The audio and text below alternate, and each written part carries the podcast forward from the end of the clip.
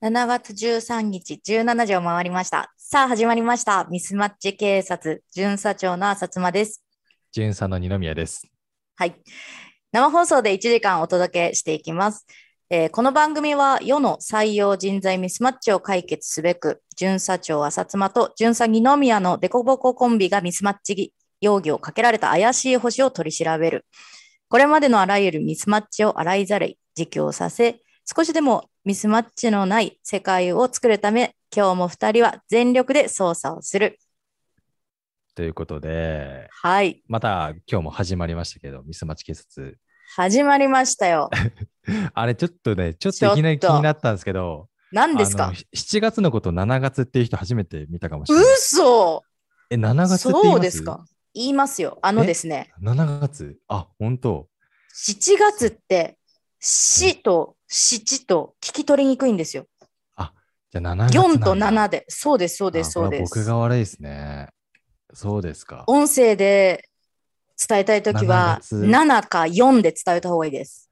あ、なるほど。はい。4月？4月14日とか。か。へえ。7月ちょっと勉強になりました。あ、なんかそういう学校通ってたんですか？違いますよ。やめてくださいよ。ずっと私はね警察です。はい。何をおっしゃいますか、ね、はい。いや、そう。今日はな、はいまあ、浅妻巡査長が、はい。からね、ご説明いただきましたけど、いや、本当ね、これね、マジで、皆さんお伝えしていいですか？あのですね、これね、マジで収録じゃない、ライブ始まる1分前に言われましたから、私これ、いや、私からだよも、もうちょっとうまく、いやね、言えるんじゃないかなと思う。いや、いやいやいやいやいやそのまんま台本読んでるかもしれない。うん世の採用、人材ミスマいやまあまあまあまあまあねはいはい。まあままああ、私らしいんじゃないですか。ほら、デコボココンビっていうぐらいですからね。そうですね。うん。わかりましたこん。なもんですよ。はい。じゃあ、ここからはちょっと僕の方で仕切らせていただこうかなと思いますけれども、はい今日は星がね、もうう今待機いただいてるんですけれども、罪状がなんともう出ておりす。ます、今日は。はい。根性罪とはい嘘罪。もう本当はこれ偽証罪とかの良かったんじゃないかと思ってますけど、嘘罪っていう、はいこう語彙力のないまあ、な罪状をちょんともっと僕がつけちゃいました。はいなんともミスマッチ警察らしい罪名ですね。そうなんですよね。いいんじゃないですか？まあ、そのままシンプルにね。はいいいじゃなんいいと思いますですけど、うんあれ、どこで星を見つけたんですか？どこで？いや、もう本当に、まあ、かも有名な SNS ですよ。はいはい。おうまた。また、はい。いつもの。怪しかったんですか？いや、もう怪しかった。怪しいでしょう。皆さん、あの、今日ここにね、入っていただく、ないしは、まあ、アーカイブでね、ご視聴いただく方も、おそらくこのサムネを見ていただいたかと思うんですよ。うん。ね、サムネは見ていただいてると思うんですけども、怪しいでしょ。いや、めっちゃビシッと、いや、イケメンですよ。イケメン。イケメン。イケメンがはいイケメンだったら何でもいいかってそうじゃないじゃないですか。いやーねピシッとスーツ着てねいやいやいや、もう、見てみてくださいよ。素晴らしい。見てみてくださいされてますよ。そうですよ。まあちょっとでも、あの、浅妻巡査長、浅妻巡査長の、はい。まあ、金銭に触れたというか、こう、ミスマッチを起きせ起こしてそうだなみたいなね。えそうですよ。とちょっとね、匂ったんですよ。そうっすか。まあはいちょっとね、その真偽のほどはね、ちょっとこのはい後確認してみましょうか。ということで、そうですはい。ミスマッチ警察、はい。根性罪、嘘罪、スタートです。はい、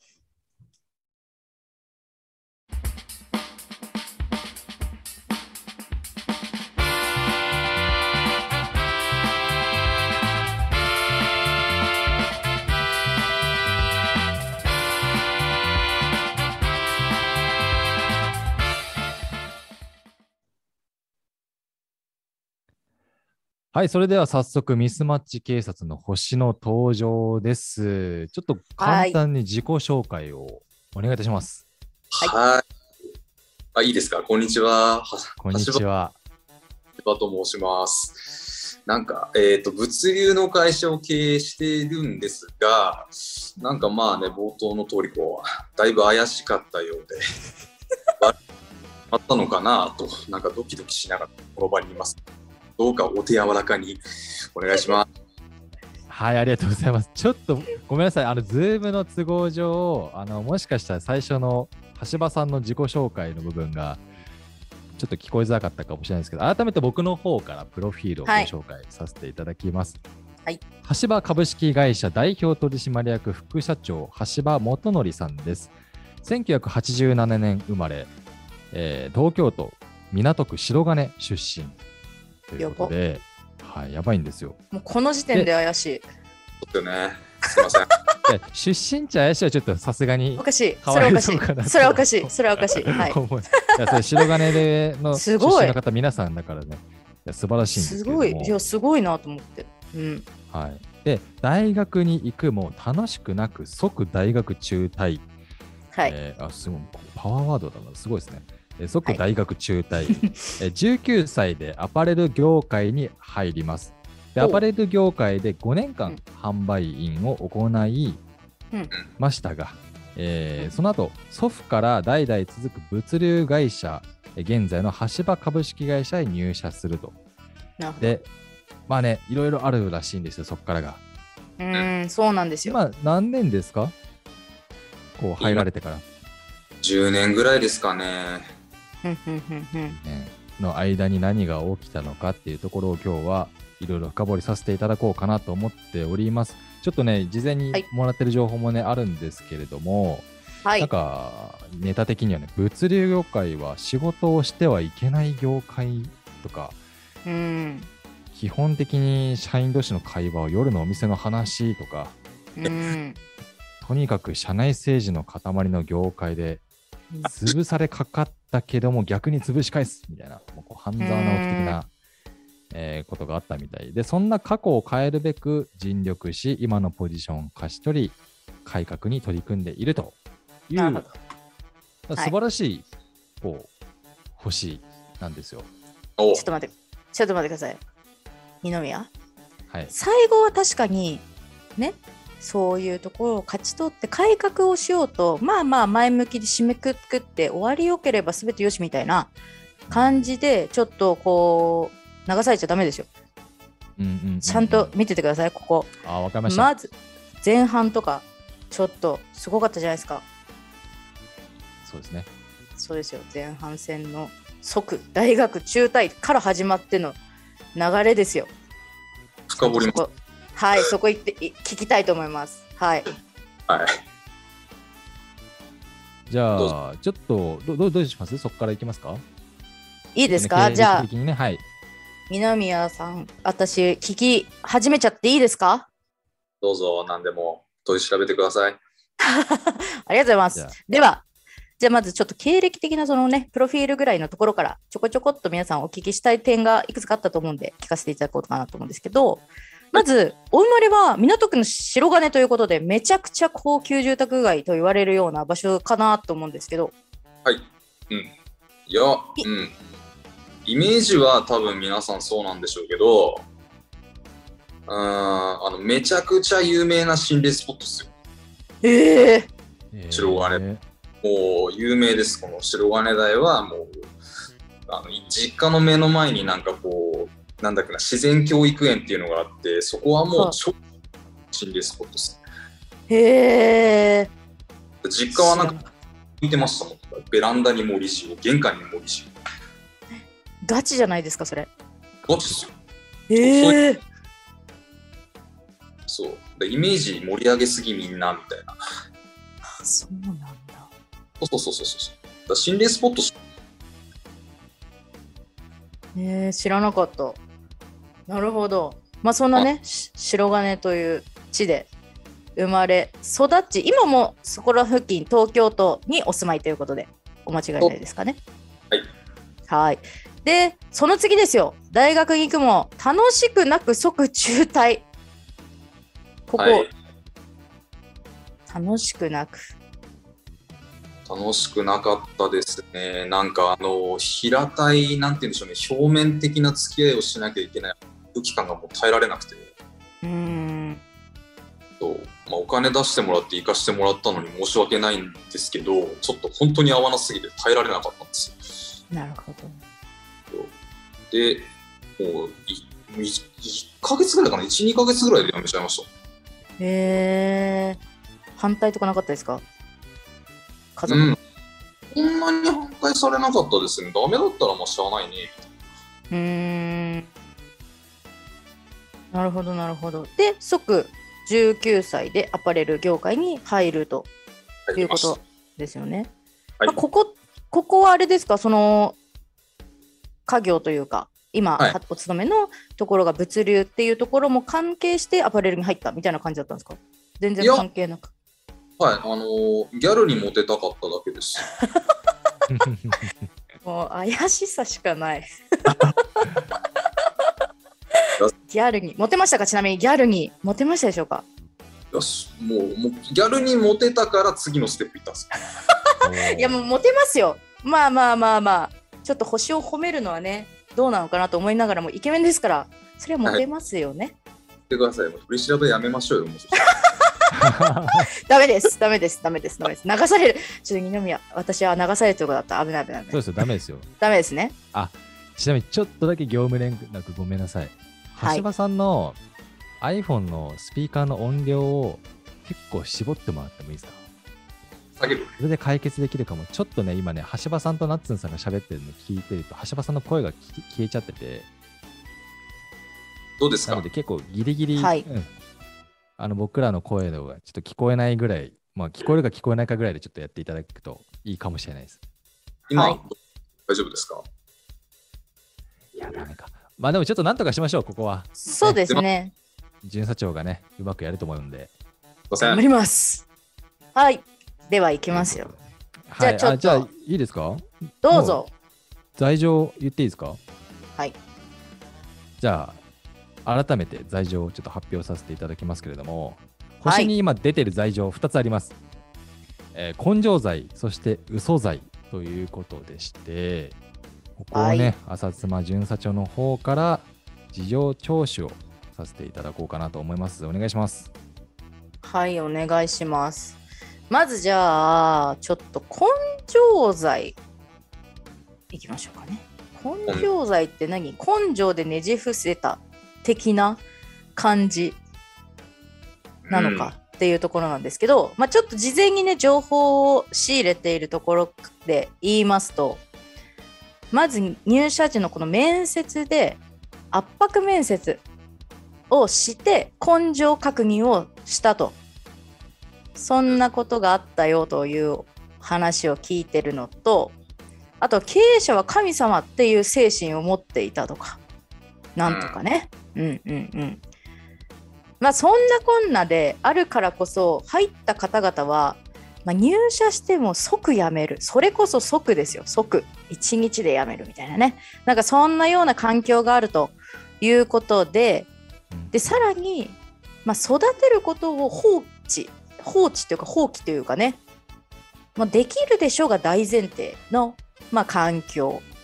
でなかなか入社しても定着しないどころか入社すら至らないみたいなね。ことをやっぱりその根性なきゃダメでしょっていうところが根底にあるかゆえに起きてしまったなんていうんですかミスマッチというかねそういう部分があったということをちょっと事前にちょっと仕入れてるんですけどそこについてちょっと聞いていこうかなと思いますけどもはい。どんな圧迫面接してたんですか？うーん、もう、なんて言うんでしょうね。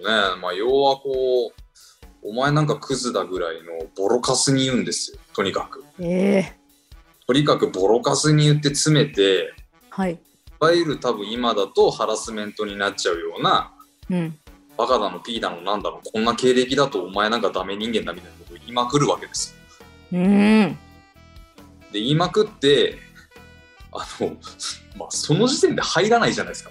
普通に考えて。そうですねえ？はいしないんですよ。入社しないと、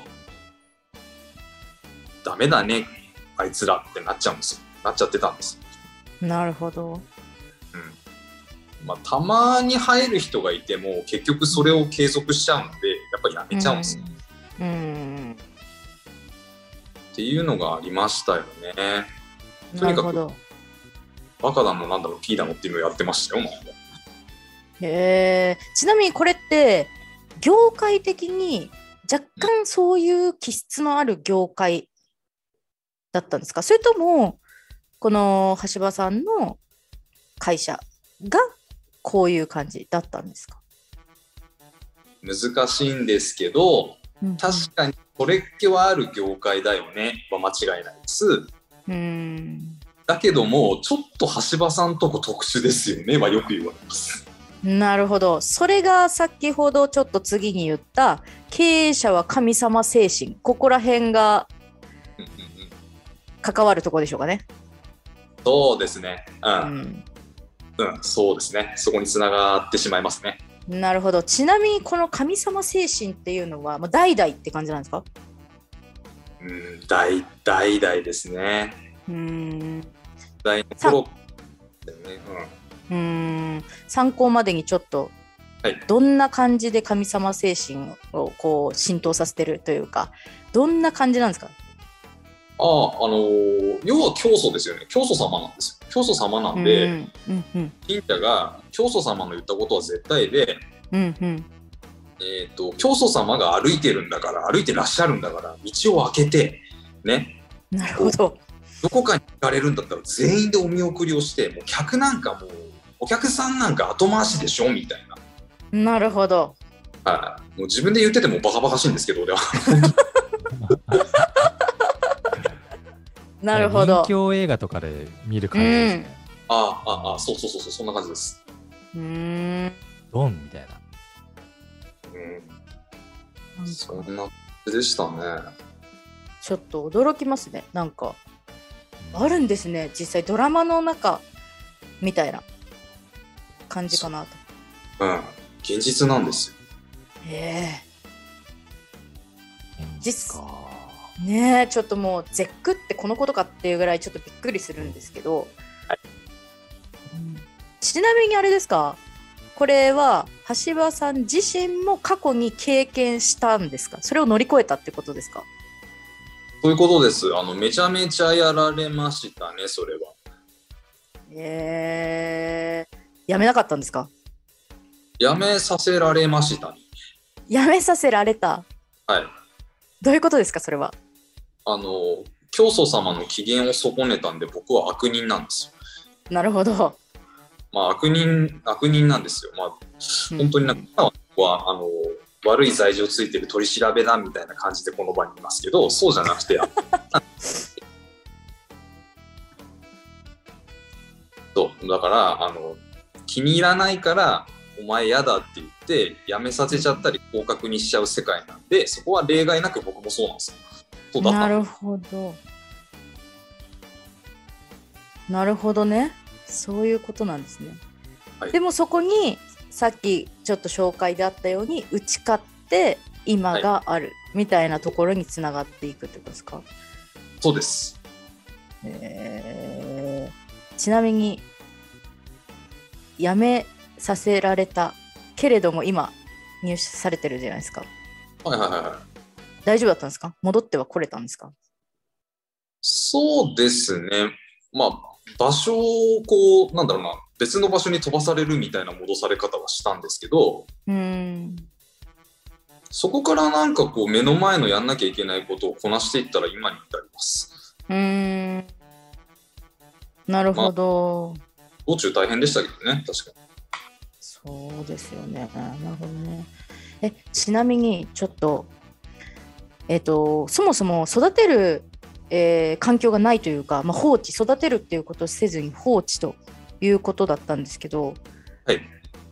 一番最初、こう、面接来た時はい。に、なんかこう、何ですかね、何を、何をというか、面接来て、こう、職場に、あの、定着するというか、こう、しなんていうんですか、最初にこう着任するときはい。とかって、何も本当に教育というか、ないんですか？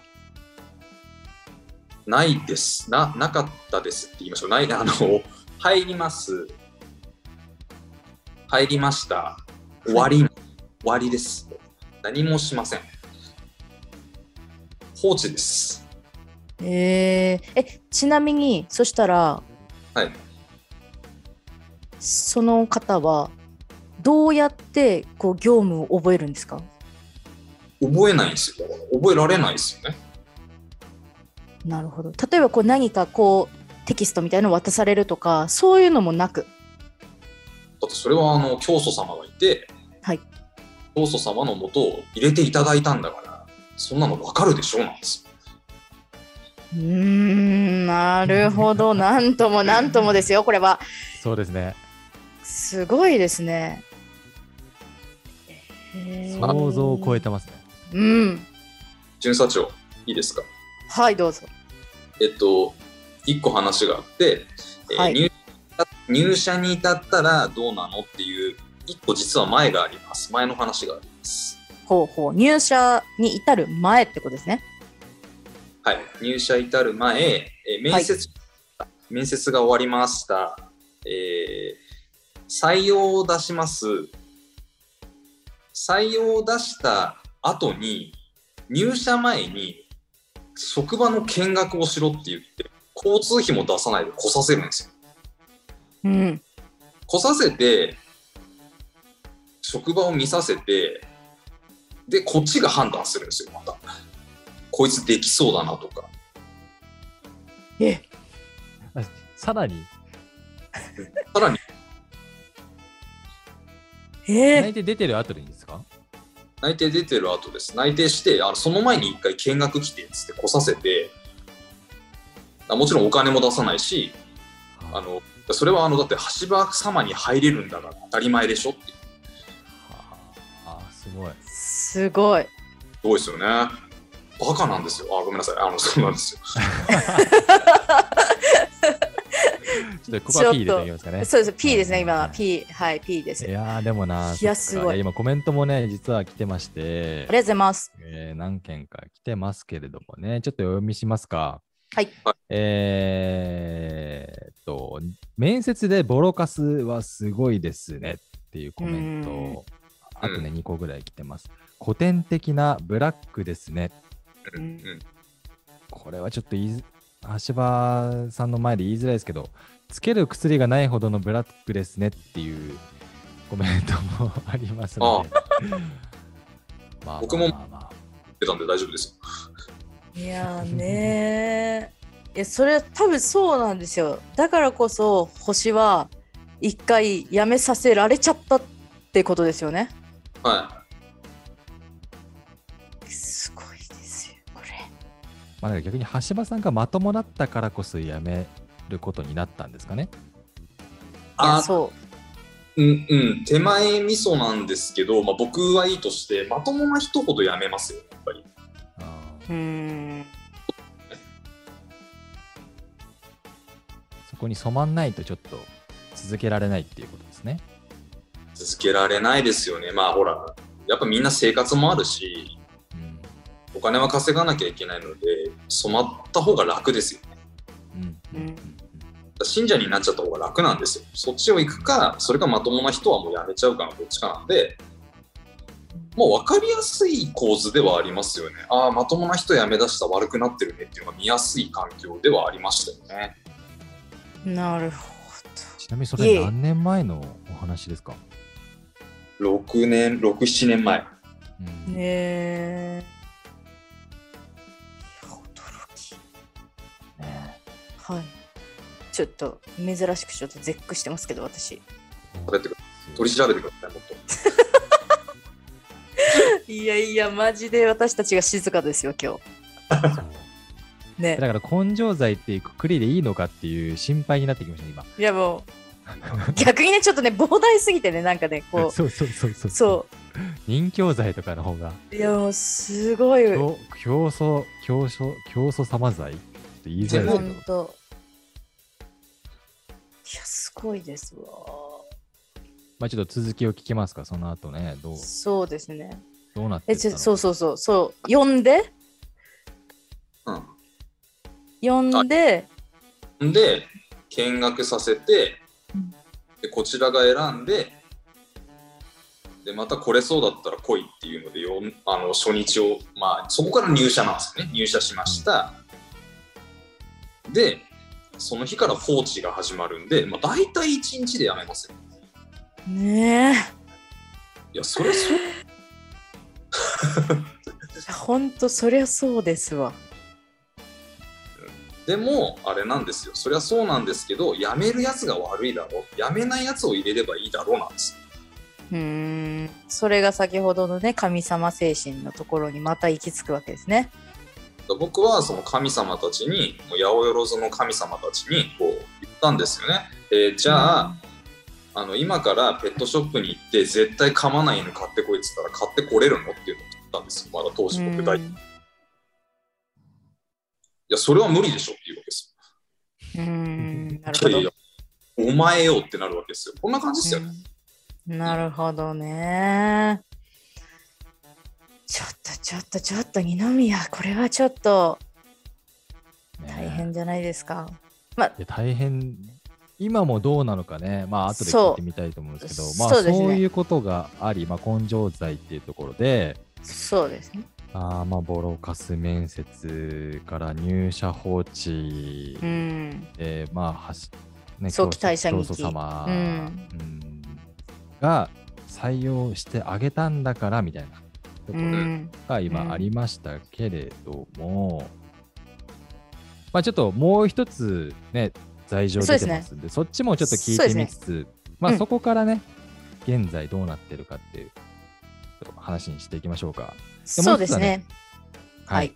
嘘罪という罪状が出てます。来ましたよ、この嘘罪。嘘はダメでしょ。もう嘘が罪なのにまた罪ってついてきましたからね。これ相当な嘘ついてるなと私は思って、ちょっと事前にね、聞かせていただいたところなんですけど、まあ、これもちょっと5、6年前のお話らしいんですが、まあわかんないですよ。言うて。わかんないですよ。なんかこう原稿は嘘を書くことがマストだみたいな風習があったと。ちょっとオーバーに書かないと、ちょっとじゃない、大げさに書かないと、人は働きに来ないよというような、ちょっとなんか、ダメだろ、これ、みたいなことがね、平気であったらしいんですよ。はい、そこのところは、噂話なのか、本当の話なのか、ちょっと聞きたいなと思って。うんどうなんですか？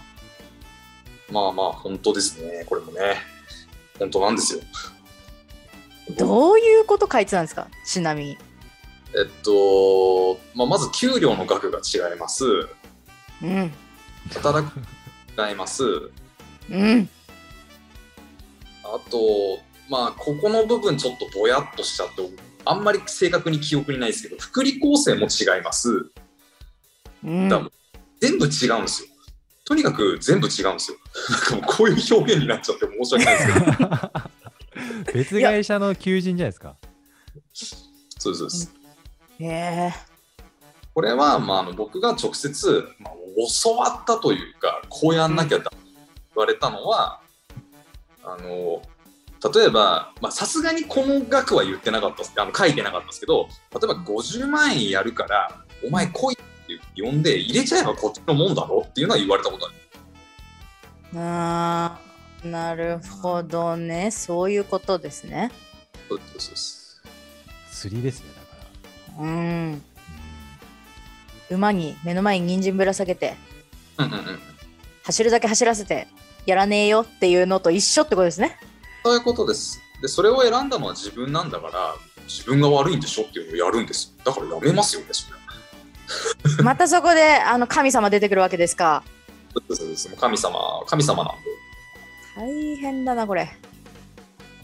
大変だ。いやいやいや、これは本当にね リアルに大変なことで、何を信じたらいいんですかっていう話ですよね。うんそうですね。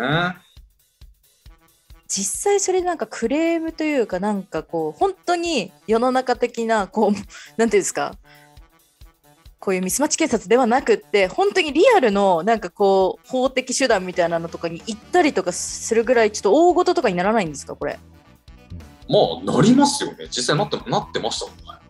そりゃなります。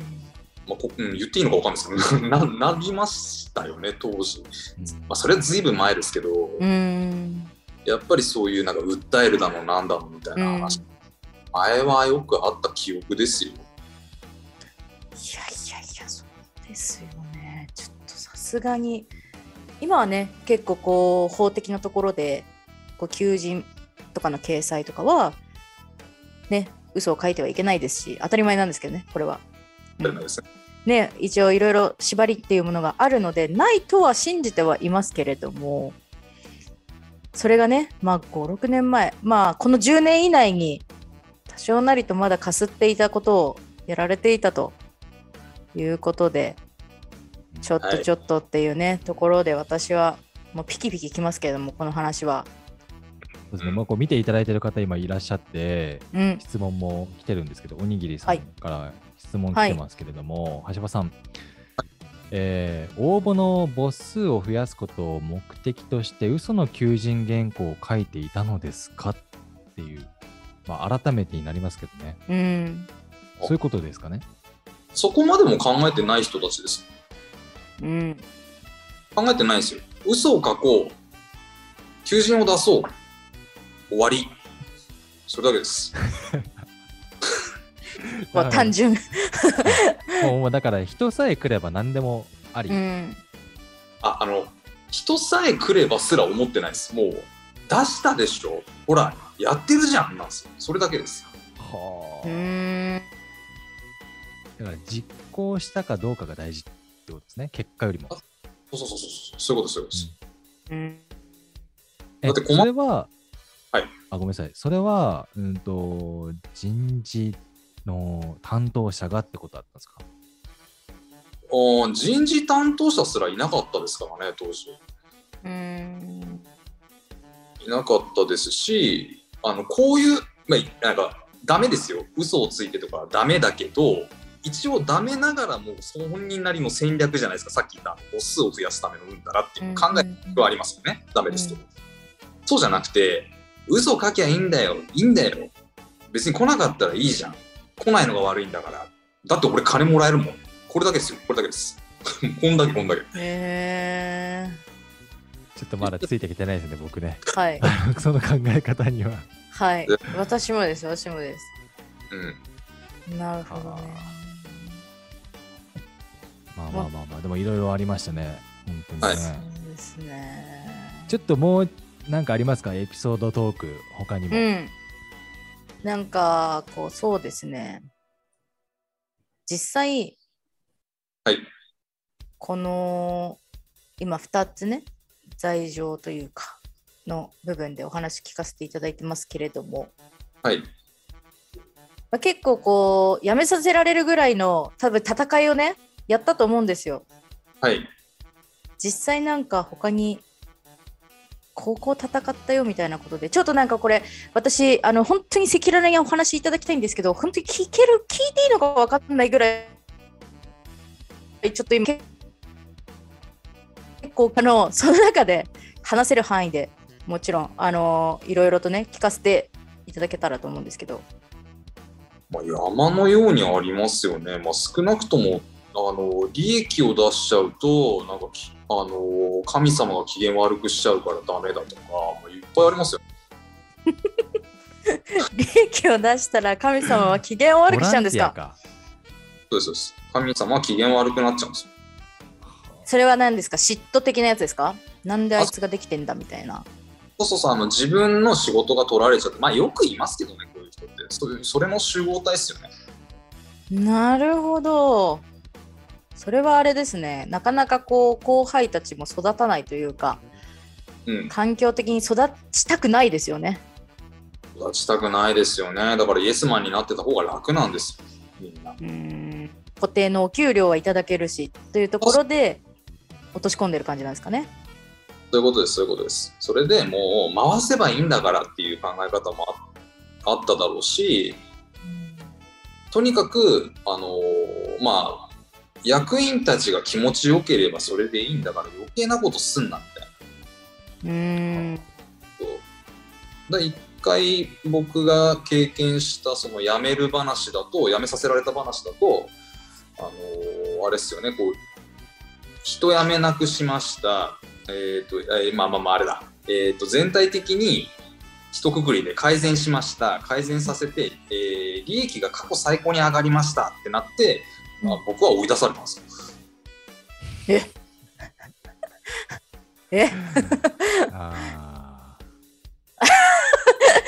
ー。いやもう笑うしかないですよね。あーって言っちゃう。これはもうあのもう本当にハテナですよね、これ、いや多ね。分、う。んいや本当多分ね今日今日今日一っていうかもうこれまでの回で一番私たち多分喋ってないです今えいやー、もう怖いです、ね。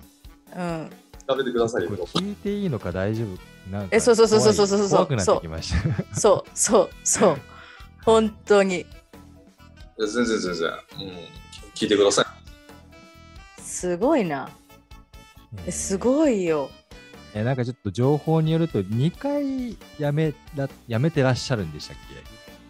そうっすね。正式に言うと、1回辞めて、1回はあの単純に会社にはいましたけど、あの今いる物流センターは立ち入り禁止にされました、ね。で部屋に閉じ込められて、ここから出るなみたいな。のはやられました。ちょ待って待って待って待って。聞かなきゃよかった。待って。でとまはもうさ。出禁になったんですね？会社を？出そうですね、出禁になってあの、みんな従業員も僕に連絡を取るのは禁止だって通達が流れたんです。すごいな。一種のこれはもういじめ的な感じでもあるんじゃないですか？今で言ったら。はい、僕、労働基準監督署電話しました。いやいやいやすごいなこれは。ナッツンさんまだわ,、はい。わかんないですよ。あのもしなんかもしこれがドラマだったとしたらはい。あの橋場さんが夢なな夢落ちじゃなくてなんて言うんだろうな橋場さん目線でこう聞くとうん、会社が悪いように見えますけどうん。会社目線で描かれたら橋場さんが悪い人なんですよね。うん。そういうことですよね。ということです。あー。だから正義が別々なんですよねこう。うん、そう。うん、これもう正直言っていいですか？大体第三者的に聞いてるとですよああこっちがこうなんだなとかって想像つくじゃないですか。普通の、まあ、私たちが想像できる範囲の話だったらの話ですけど。うんうんうん。いやいやいやもう次元が超えすぎてもうちょっと混乱し始めてますよ。言うて、ま、ちょっと待って待って待ってみたいな。どっちが悪いというかなんていうかえっていうもうなんかもう次元が違う話をされてるっていうような印象でですよ。閉じ閉じ込められてどうなったんですか？閉じ込められたから、僕はもう無理やり出ましたよ。無理やり出て、あのー無理やり出て、そこから人脈作ったんですよ。社内に？いや、もう社外です。社外社で、外に？それまで経営者の人脈とかゼロだったんですけど、そこからっすよ、僕作り始めて。うんで、今に至るんですよ。その時の役職って何だったんですか？その時はまだ常務取締役でしたね。常務取締役はもう会社に来ちゃいけないんだ。喋っちゃいけないんだ。常務と喋っちゃいけないんだお前らはみたいな。そうですそうです。情報を与えるな、みたい嘘でしょ。だっていやだって常務でしょ。常務の人が売り上げ出してそうなる。なるんです。これはわかんない。あの見ていただいてる方で例えばその後継者の人とかがいたらあああるあるって思うかもしれないですねもしかしたら。これぐらい、うん。うん。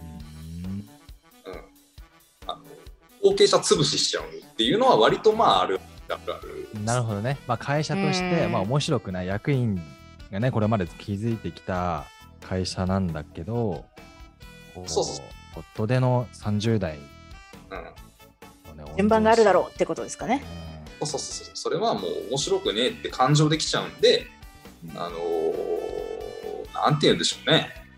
まあ機嫌を損ねたんでしょうね。なるほなるほどね。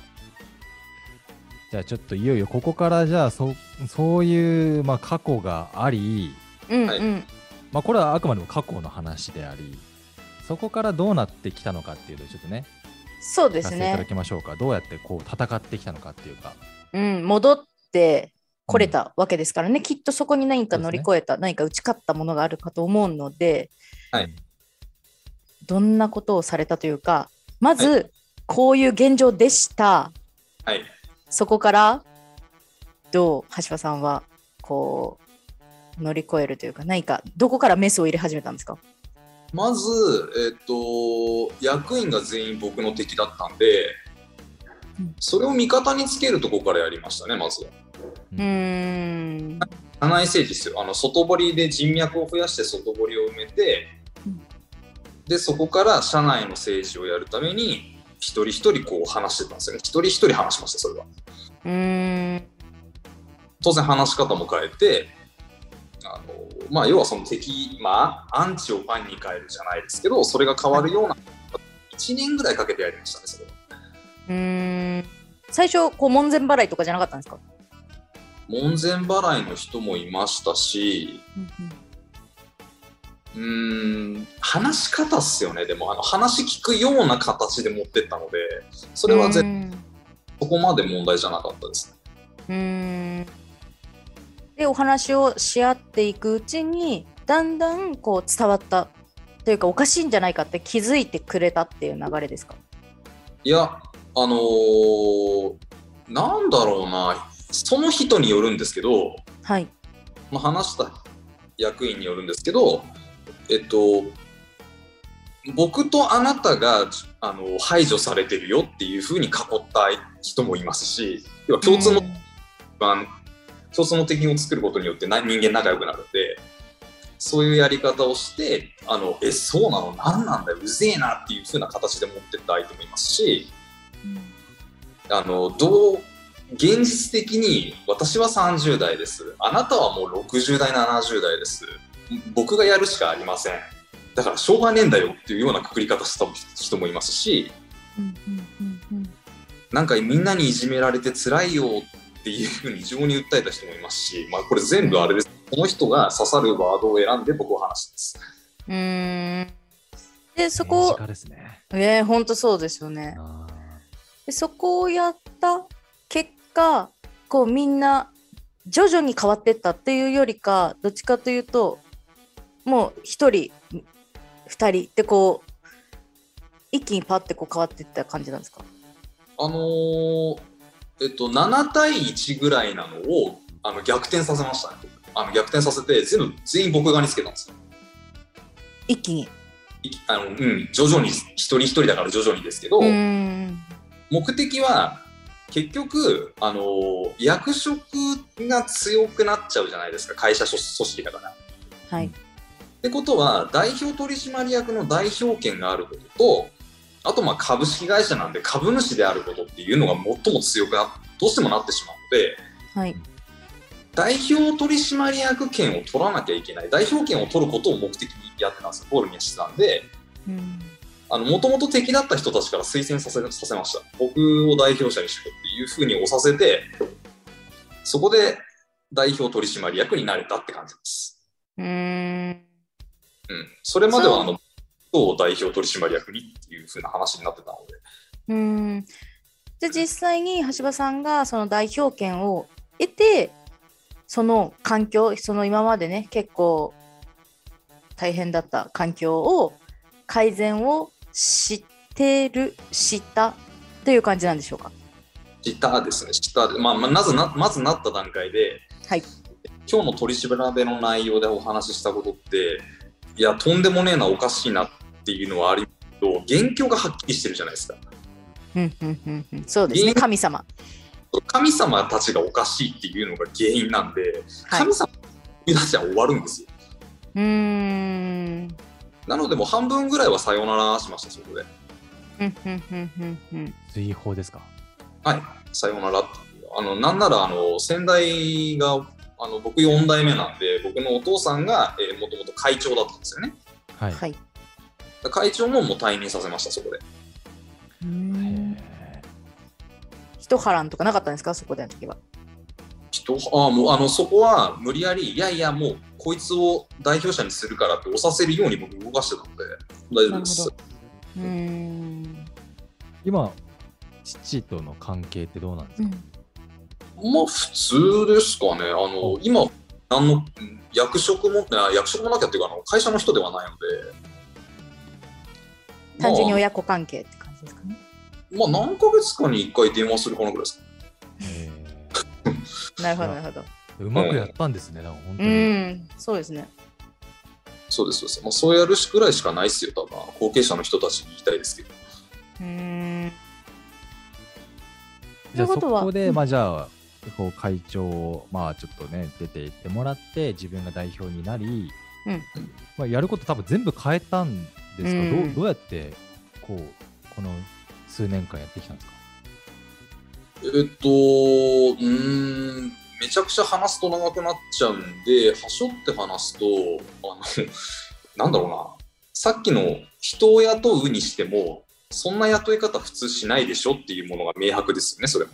はい。うんうんうんなので、あのまともなことしただけです。普通にあの求職者の人って会社に来てくれる人だから、当然求職者も会社のことを見てるし、うんうん来ていただいてありがとうございますって気持ちで受け入れないと、そんな自分だって嫌でしょとかっていうのをやってっただけですよ。ただそれだけ。うんなるほど教育体制とかも、まあ、ない中で、まあ、こう改革していったと思うんですけどそこの教育の部分ももう組み立てて作り上げてるっていう感じなんですかね？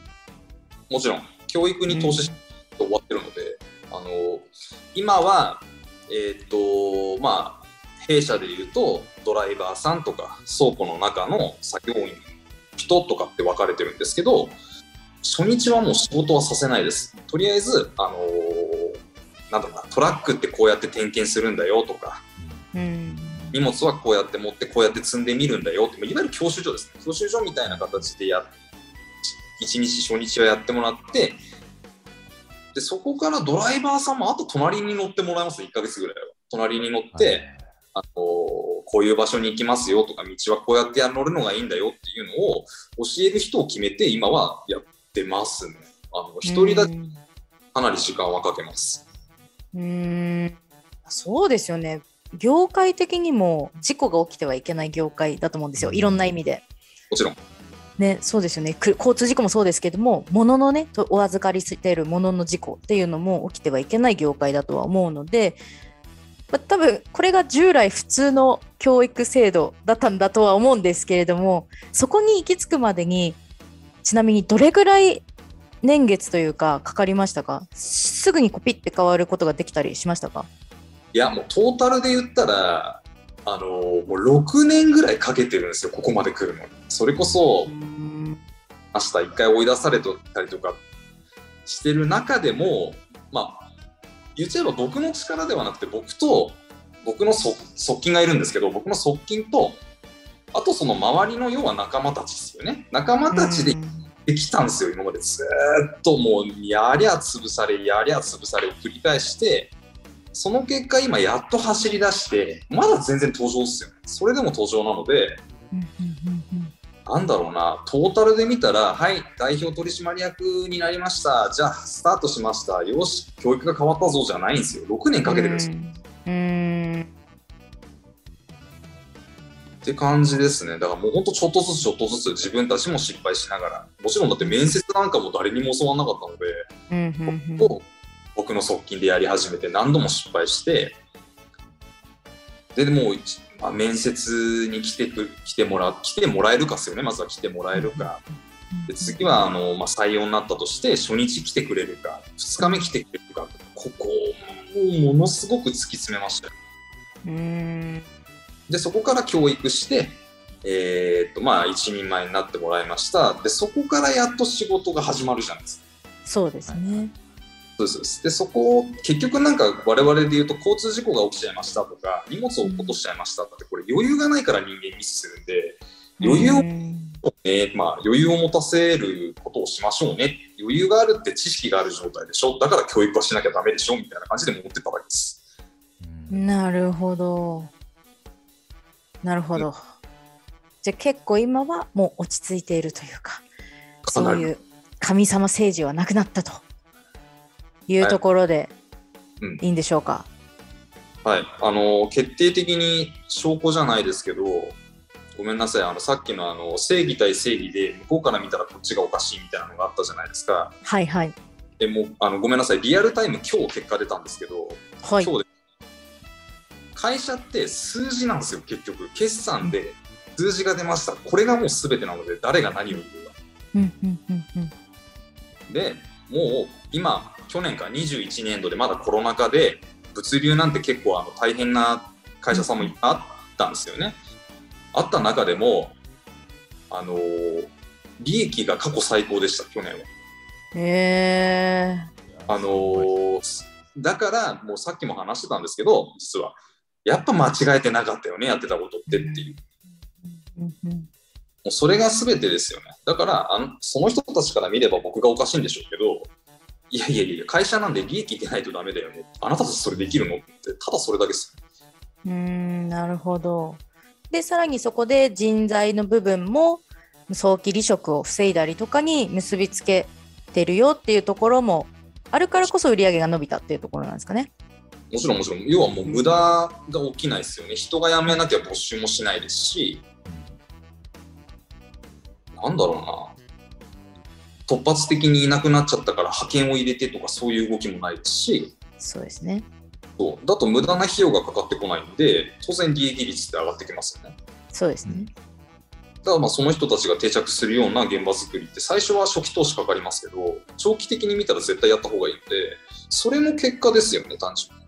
うんうんうんうんなるほど。なるほどなるほどというようなねところで来ておりますけれども、はい二宮、はい。結構聞けたんじゃないですか、ね、いや、そうですね。ういやん聞いてて思ったのは、はい。あれですね。0から1を作るのも大変だなって思うことがいっぱいあるんですけど、はい。もう10できてるものを、えーなんて言うんだろうな、また違う10に変えるというか、うーんこのパワーのかけ方ってなかなかできることじゃないんだなってうんうん。時間もかかるし、まあ、ちょっといろいろねすごく学びになりましたけどね。そうですね。とはいえですよ、私たちの任務は警察なので、まあミスマッチ警察ということでね。そうなんですよ。あのーそうそうじゃあけまあ、今日の、まあ、取り調べ、事情聴取を受けてはい。浅妻巡査長、あのーどうしましょう。逮捕か釈放かうん、判断お願いします、逮捕か釈放かで言ったらですよ、はい。やってしまったことはなくならないので、逮捕です。はい。おはい。そうなんですただ、ただですよ。ただ、はあの、そんなね、私たちも何でも逮捕すりゃいいっていうわけではないんです。もちろん、橋場さんたちが尽力されて、5年もかけられてね、改革起こして、今は、もう逆に言ったら、もうそこの悪かった部分は1ミリもないんですよという状況になられていらっしゃるというところをね、実績も出されて証明されたということを最後にお聞きできましたので、まあ、もちろんそこはね、執行猶予をつけた状況で、もう二度としたら、もう即逮捕になりますよというところをね、あの、お伝えしつつ、はい、逮捕っていう感じになるかなと思いますね。今日は逮捕よかったです執行猶予よかったですか？えそうですよ。嘘はやっぱついちゃダメだし、あのーそんな根性だけで乗り越えるとか、やっぱりね、無理なんで、無理ですそう。まあ、根性は大事ですよ。確かに。大事だし、ないに越しあ、あるに越したことはないんですよ。ないですけど、神様とかいないんで、会社の中に。いないですい やもうねすごい話だったないや本当にちょっと今、ずっと、もうね、もう、逮捕でしょしかなかったですよ、ずっと。もうほんと。ねうん。ちょっとね、だ怖くなってきたのが、それが今でも続いてるんじゃないかっていうはありましたけど、それはほぼほぼ改善してきたっていう。いや、ほんと、ほっとしましたよ。ほっとしました。なのでね、守ってほししいです、逆に。これをね、ね死守していただいて、よかったと。橋場さんがいや、こほんとそう。う代表のうちはね、うん。もう間違いなく、こう、新しいこう風を作ってると思うんで、うん、そうですね。まあ、これからもね、ちょっと見させていただきたいなと思いますね。そうですね。なので、まあ、ぜひね、あの、ここ、今ちょっといろいろね、お話をお伺いさせていただきましたけど、はい。私から振っちゃっていいのかわかんないんですけど、はい、どうぞ。このままね、あのー今いろいろね、過去の嫌なことをお伺いさせていただいたので、えっと、今こうだよっていうところをね、ぜひ橋場さんのいらっしゃる会社のね、アピールをここでね、ぜひしていただけたらなと思いますので、はい。はい、お願いします。はい。えっと、まあまあ、ちょっとね、いろいろ話しすぎて、なんかそもそもそんな話ねえだろうとか、そこから よくなんねえだろうとか、多分、あの、僕が聞き手でも思うので、無理ないんですけど、でまあまあまあ、あの、とはいえ、僕らもただそれでなんかこうねあの遊んでたわけではもちろんなくずっとやり続けてきたんでさっき言ったような数字で結果が出せたっていうのは事実ですしそもそもなんでこうやってあのやってこれたのっていうと多分あの疑問を持つ人もいると思います。そんなんで経営できないでしょ。会社が成り立つわけないでしょって思うと思うんですけどなぜかっていうとですね手前味噌なんですけど我々のビジネスモデルがめちゃくちゃ優秀ですこれちょっと自慢になっちゃいますけどなぜかとえーと、物流に携わることがまず全部できちゃいますっていうことがまず一つ。物流っていろいろあるんですよ。物を保管しますとか、えーと、運びますとか、お菓子の箱を作りますとか、多分み皆さんがこう普段手に取ってる食品なんかもあれめちゃくちゃ大変なんですよ、売り場に並ぶまで。その工程を基本的に物流に携われることは全て我々のところでできちゃうので、えーと、武器があるコンサルのイメージですね。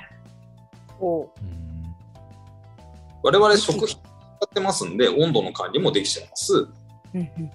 まあ、ここが一番主なんですけど、えーと、百貨店の納品代行っていうのが我々のビジネスなので、えー、百貨店の代わりに全部できます。うん、百貨店の物流部みたいなもんですね。変な話をし、わけじゃない。えっと、百貨店ってこう物を仕入れて売るので、その仕入れもえー、我々がなんか全部が仕入れられてます、反抗しますまで全部できちゃうんですよ、我々のところで。ここを買っていただいているので、えーと、ビジネス的な、え成長といいますか、安定性っていうのはものすごくあります。これは求職者の方とかにもよくお話しするんですけど、結構物運ぶだけですとか、えーと、保管するだけですとか、ちょっと弱点が出ちゃったりはしがちなんですけど、我々は結構そういったところを網羅できて、しかも百貨店に入り込めて、えーと、都内の商業施設は大体我々が入り込んでるっていうようなイメージですね。なるここが強い変な話、えーと、ごめんなさい、言い方悪いです。ボンクラがやっても利益は出ます。なるほど。ありがとうございます。だからこそ、そこをちゃんと伸ばすべく、有能がやればもっと伸ばせるでしょう、いい会社にできるでしょうと思って、僕は僕の側近と5、6年前からやり始めました。やっとそれがなんとなく形づいてきました。ここからもっといい会社にできるべく、うん、僕らは僕らのやれることをこれからもやってきますし、今、今、社会情勢といいますか、いろんな問題がありますよね。戦争の問題もあれば、コロナの問題もあれば、それこそ年齢がこう高齢、超高齢社会になっちゃうよとか、いろんな問題がありますよね。その中で会社としても生き残れるために、我々は今、その土台作りをやってますし、ある種、求人も出してます。求人も出してるので、なんかいい会社だなとか、面白そうだな、話してみたいなとかあれば、全然連絡は欲しいですし、うん、そういうのもらうと僕結構喜ぶので、あのあツイッターもやってるので、ツイッター検索ちょろちょろっとしてもらえるとすごく嬉しいです。ですね。ということで、はい、いや、ちょうどね、あもう時間がなくなっちゃうので、はい、いや、もう本当にありがとうございました。いろいろね、いや、もう過去のこといろいろ話させていただきましたけれども、ナッツンさん固まってるかな？えー、ということで、本日のミスマッチ警察は、橋場株式会社代表取締役副社長、橋場元則さんに証言いただきました。ありがとうございました。ありがとうございました。じゃあね、またね。警察をお楽しみに。